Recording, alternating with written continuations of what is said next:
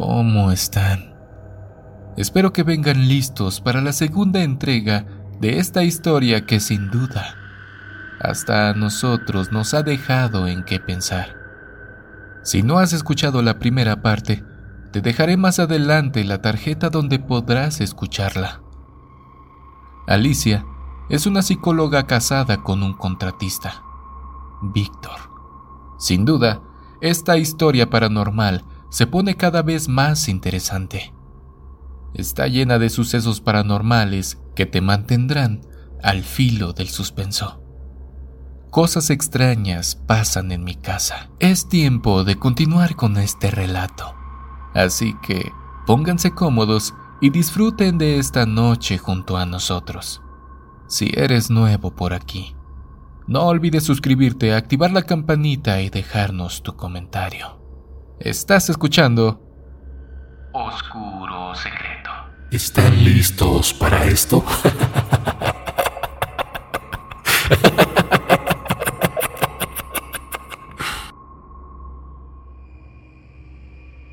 Llegamos a casa.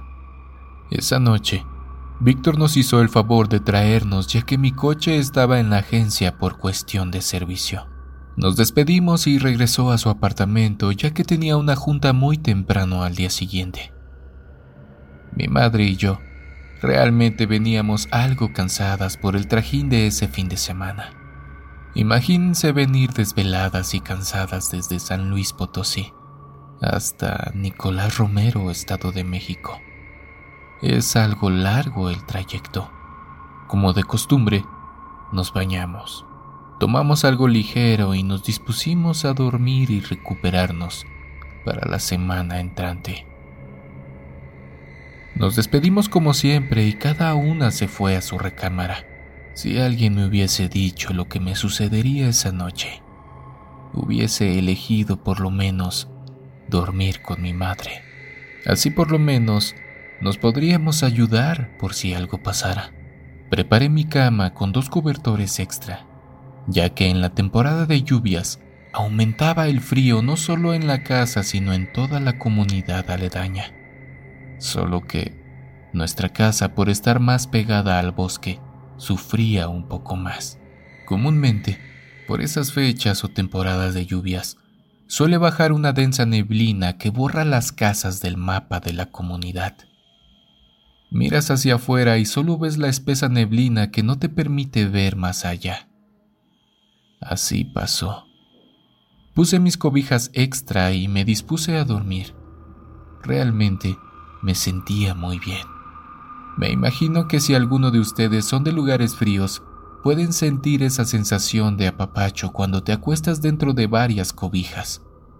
Es como si ellas te abrazaran, no dejando entrar absolutamente nada de frío.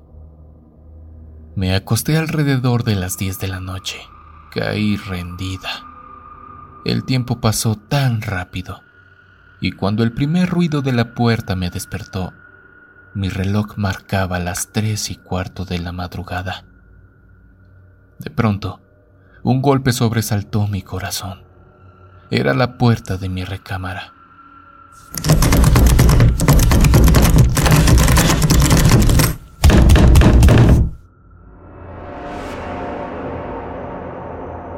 Sinceramente, pensé en alguna otra cosa y no presté tanta atención. No me quise sugestionar, así que decidí tratar de dormir de nuevo.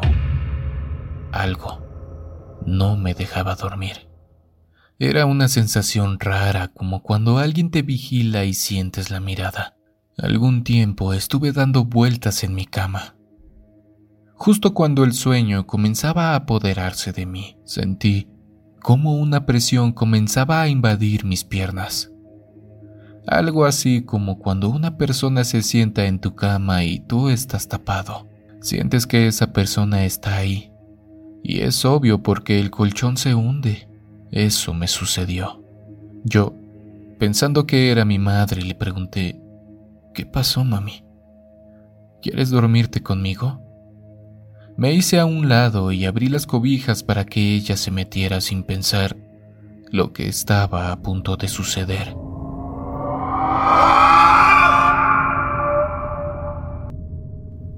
Lo que me llamó la atención fue que esa pesadez comenzó a subir un poco más. Esto no es normal, dije dentro de mí. Acuéstate, mamá. Nuevamente le dije, pero el silencio aumentaba en mi habitación. Decidí voltear a ver qué era lo que en realidad estaba pasando. No fue la mejor decisión. A los pies de mi cama había una sombra oscura de la cual salían unas manos que comenzaban a presionarme hacia la cama. Traté de salir corriendo, pero nuevamente mi cuerpo no respondía. Ese ser o ente, espíritu o lo que fuese, se quedó parado frente a mí, sin decir ni una sola palabra. Solo emitía una respiración profunda Mi corazón latía tan fuerte que podía escuchar cada uno de sus latidos. Como pude y a manera personal logré pronunciar algunas oraciones en mi mente. Podrán decir que estoy loca o que los casos que he estudiado me dejaron algo afectada, pero no es así. Esa cosa se fue desvaneciendo, como si se derritiera, terminando en una mancha negra que salió por mi puerta.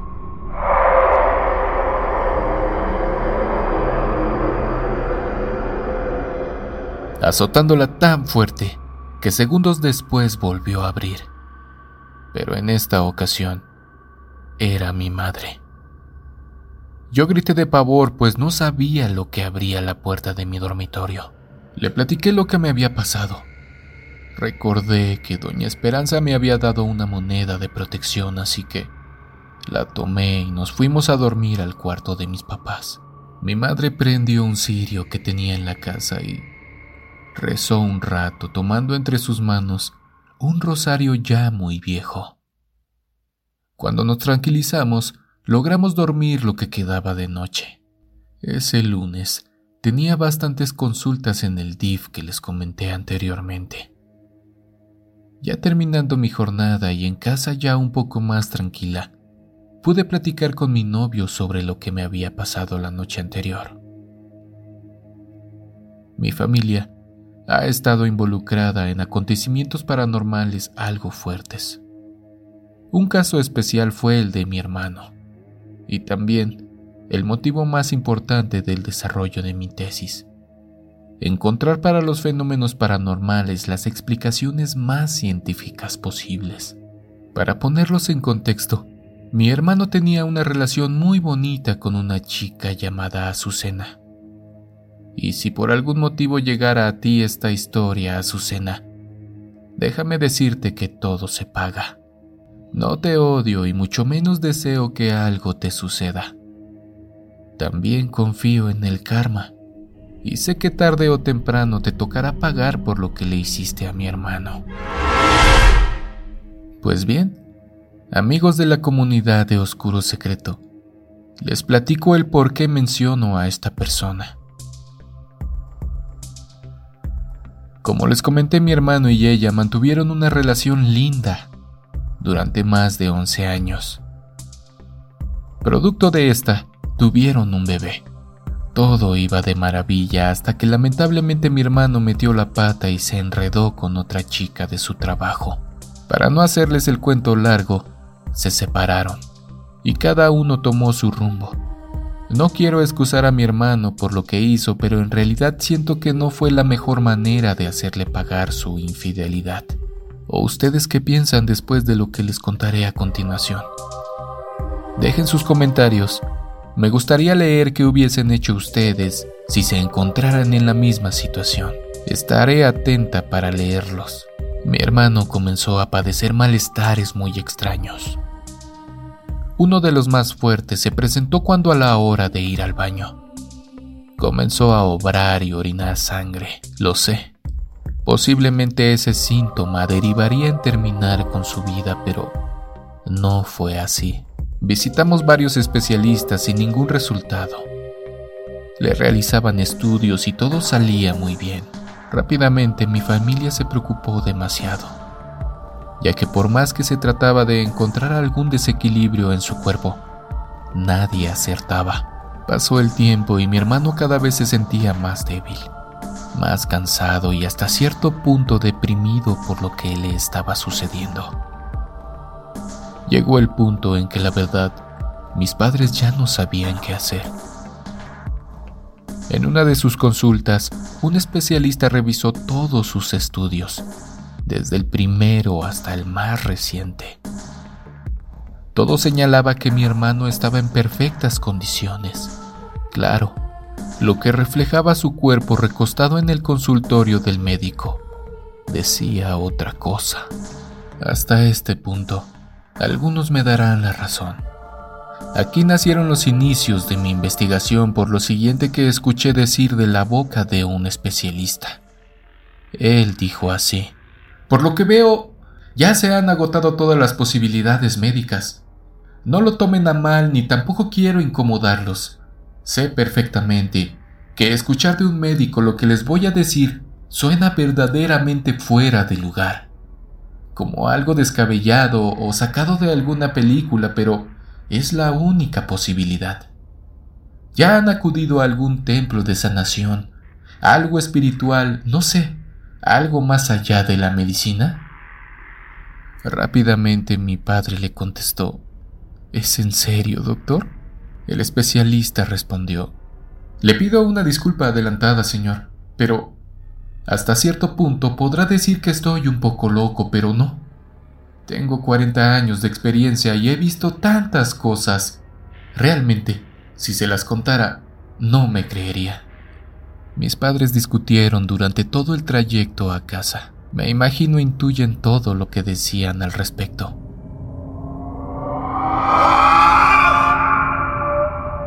Para el domingo, vimos que mi hermano, ya un poco débil por la falta de alimentos, se bañó. Se arregló y, como pudo, salió según él para caminar un poco. Más tarde, nos enteramos de que había asistido a una iglesia cristiana que estaba a dos cuadras de la casa. Dentro del culto, menciona a mi hermano que oraron por él. Nos cuenta que sintió como sus piernas perdieron su fuerza y se desplomó perdiendo el sentido. Una vez que volvió en sí, sintió su cuerpo un poco más ligero. De hecho, regresó a casa con otro semblante, sin saber que desde ese día las cosas cambiarían para él.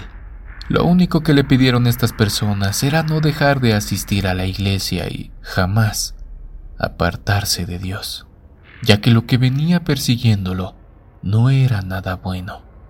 Solo eso le dijeron. En realidad, vimos mejoría. Comenzó a comer y su cuerpo rápidamente se recuperaba. Pero esto solo era durante el día, ya que en las noches las manifestaciones sobrenaturales comenzaron a invadir su habitación. La recámara de mi hermano pega hacia la calle. En la parte de adentro tiene una puerta y ventana que conecta con toda la casa. De esto sí les puedo mandar una foto. Y aquí es donde comienza lo interesante. Todas las noches posteriores a la oración, mi hermano era visitado por una mujer, una anciana que recorría el pasillo de la casa y rondaba entre su puerta y su ventana.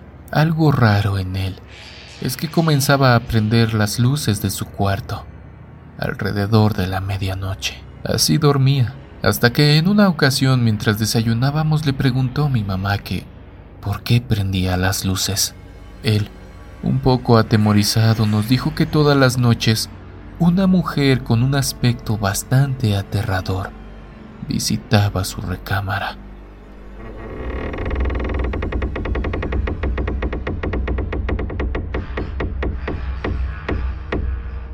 Justo cuando él apagaba las luces. En este momento, hasta la piel se me enchina por lo que les voy a contar. Era una temporada de lluvias y como saben, algunas veces se va la luz a causa de los rayos que golpean algún transformador o algún cable. Esa noche, todos en la casa vivimos algo que en ocasiones vuelvo a vivir en mis pesadillas. Se fue la luz. Mi hermano se encontraba ya dormido en su habitación. Lo único que alusaba era la poca luz de la luna que lograba pasar a través de las últimas nubes de la lluvia. Mi hermano Cuenta que comenzó a escuchar cómo algo aruñaba la ventana y de vez en cuando daba un pequeño golpe a través de esta. Algo aturdido, se levantó solo para darse cuenta de que aquella mujer de largas uñas recorría de izquierda a derecha la entrada de su habitación. De vez en cuando, se quedaba parada frente a su puerta como esperando entrar en cualquier momento. Mi hermano comenzó a rezar fuertemente como si de ello dependiera su vida. Él comenta que se tapó de pies a cabeza. Su cuerpo sudaba por el estrés al que estaba siendo sometido. En fracciones de segundos, esa mujer de aspecto aterrador estaba ya en los pies de su cama.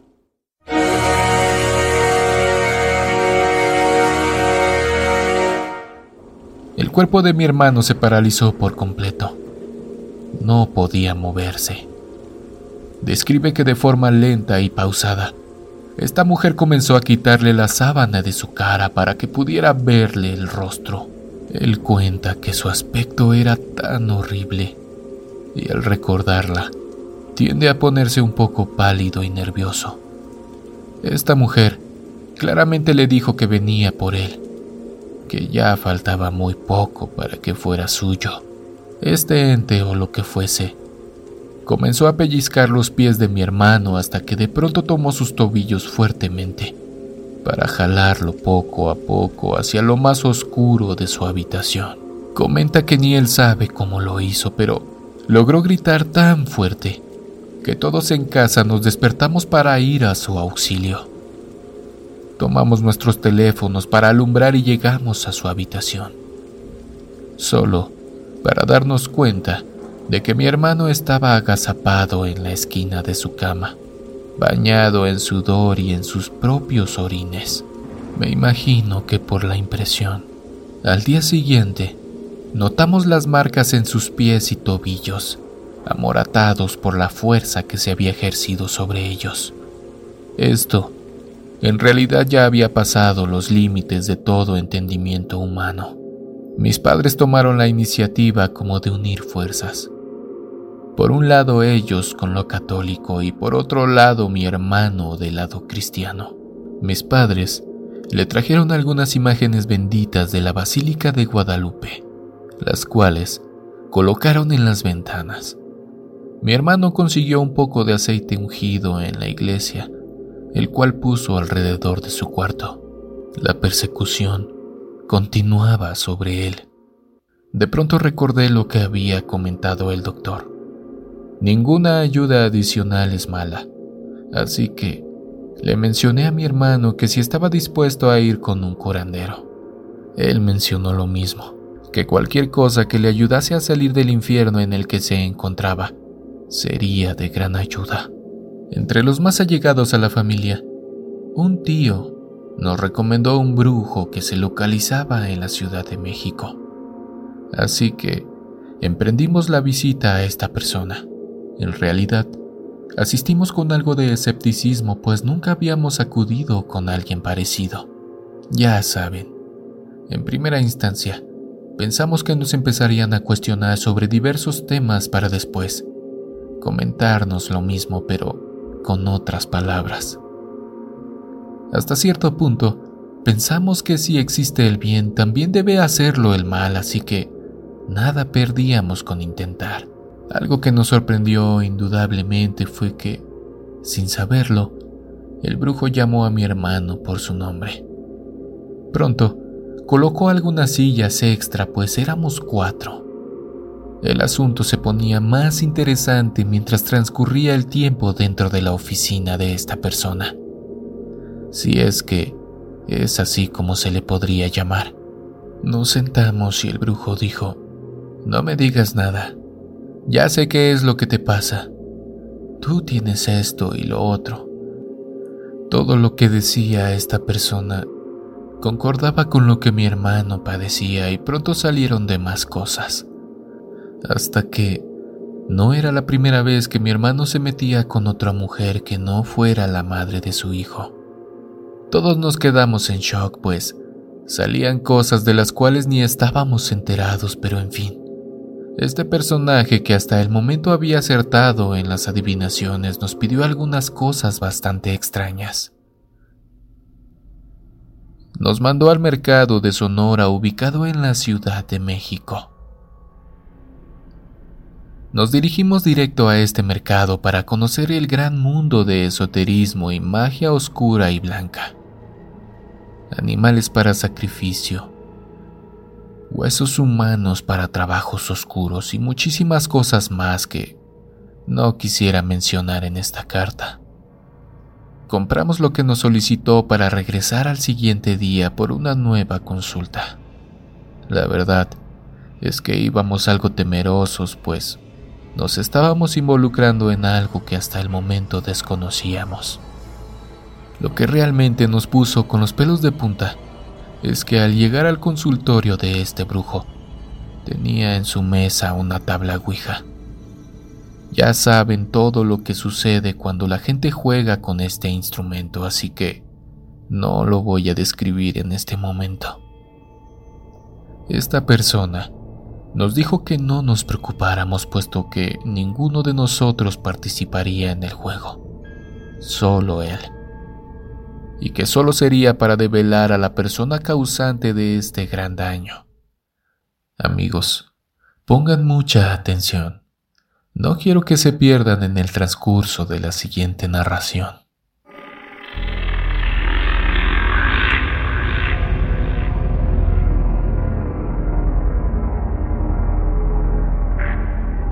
El brujo inició su trabajo. Comenzó a hacer los preparativos para trabajar sobre mi hermano y lo sentó al centro del consultorio. Pronto, le quitó una cadena que la mujer antes mencionada le había regalado para tirarla en el fuego que consumía algunas hierbas. Este señor tomó esa cadena e hizo el gesto de haber recibido una quemadura en su mano. Tiempo después, nos dimos cuenta de que no solo había sido un gesto, sino que, en realidad, le había quemado parte de su palma. En serio que estábamos bastante nerviosos, puesto que, hasta el momento, todo lo que habíamos visto ya nos había dejado marcados de por vida. Tengo que mencionar que esa gallina sin cabeza corriendo alrededor de mi hermano no es algo muy natural que digamos. Y todavía faltaba la sesión de espiritismo con la tabla.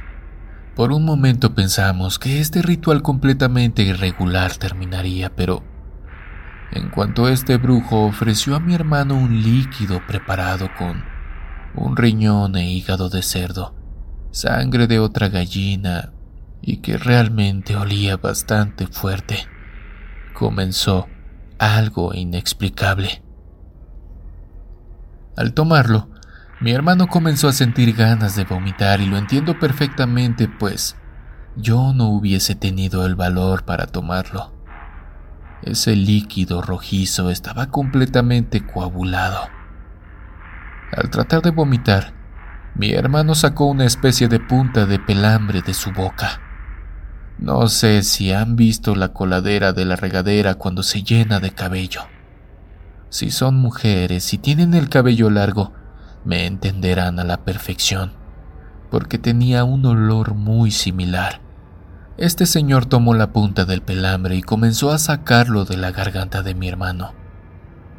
No quiero ser tan gráfica, pero pueden imaginar cómo sacaba esta cosa de la garganta de mi hermano, llena de sangre, mocos y quién sabe qué más. Si están comiendo mientras escuchan esto, les pido una disculpa anticipada. El ritual dio fin en cuanto sacó esa cosa de mi hermano. Lo metió en un baño que tiene a un costado del consultorio donde ya tenía preparada una cubeta con una infusión y donde se tenía que bañar a continuación, repitiendo algunas frases que le dijo esta persona. Terminó su baño y ya un poco más tranquilo, se sentó junto a nosotros. El brujo sinceramente ya se veía cansado, mas sin embargo nos pidió un momento para que él también pudiera limpiarse por todo lo que había retirado de mi hermano. Le dijimos que sí, se tardó más o menos unos 20 minutos en regresar ya con otro semblante y otra vestimenta. Lo que nos mantuvo ahí fue ver la cara de mi hermano ya más tranquilo, más él. No sé si me entiendan.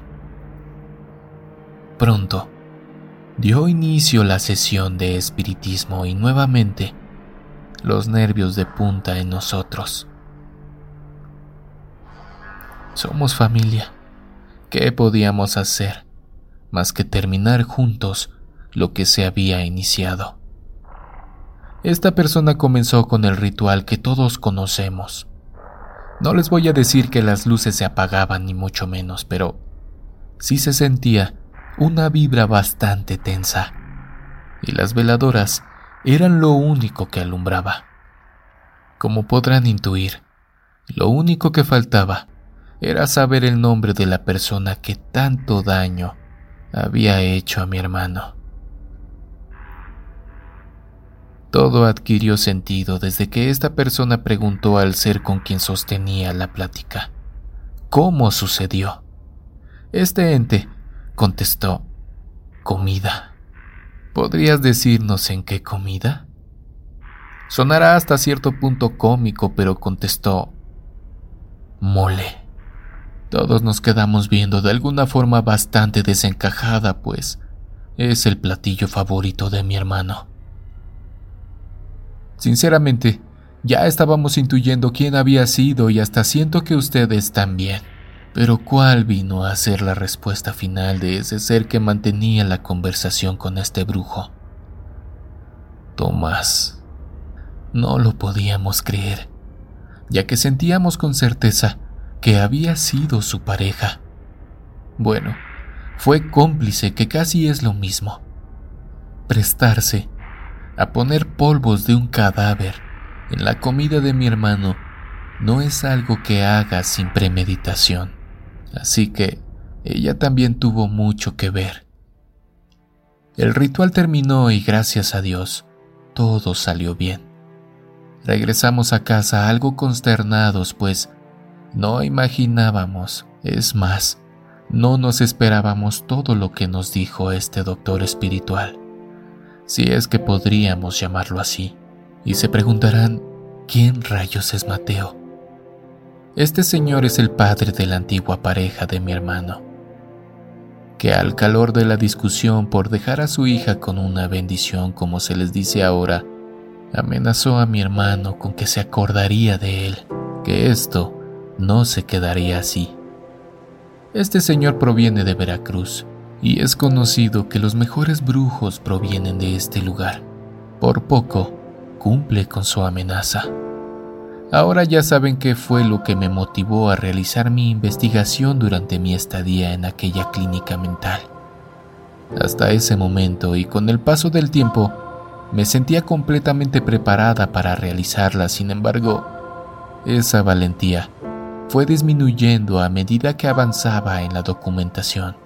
Retomemos ahora los sucesos posteriores a esto. Todas esas cosas que pasaron en mi casa y que realmente me ponen un poco nerviosa cada vez que trato de explicar lo que vivimos mi madre y yo en casa de mis padres. Trato de escribir esta carta durante el día pues no tengo el valor de hacerlo durante la noche. Mis nervios se alteran y por cualquier cosa me sobresalto.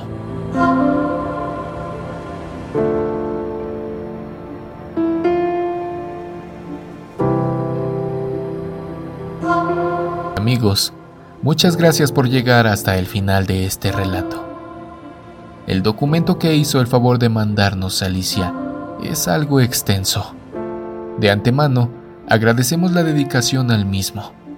No sabemos cuántos episodios abarcará, mas sin embargo, tenemos planeado realizar una lista de reproducción específica para esta historia de terror. Recomendamos no sugestionarse por las descripciones tan precisas en esta emisión. Esperamos que hayas disfrutado de un momento ameno y lleno de emociones. Si eres nuevo por aquí, te invito a suscribirte, dejar tu comentario y opinión al respecto. Y claro, No olvides activar la campanita para no perderte esta historia que cada vez se pone más interesante. Nos vemos en una próxima emisión de Oscuro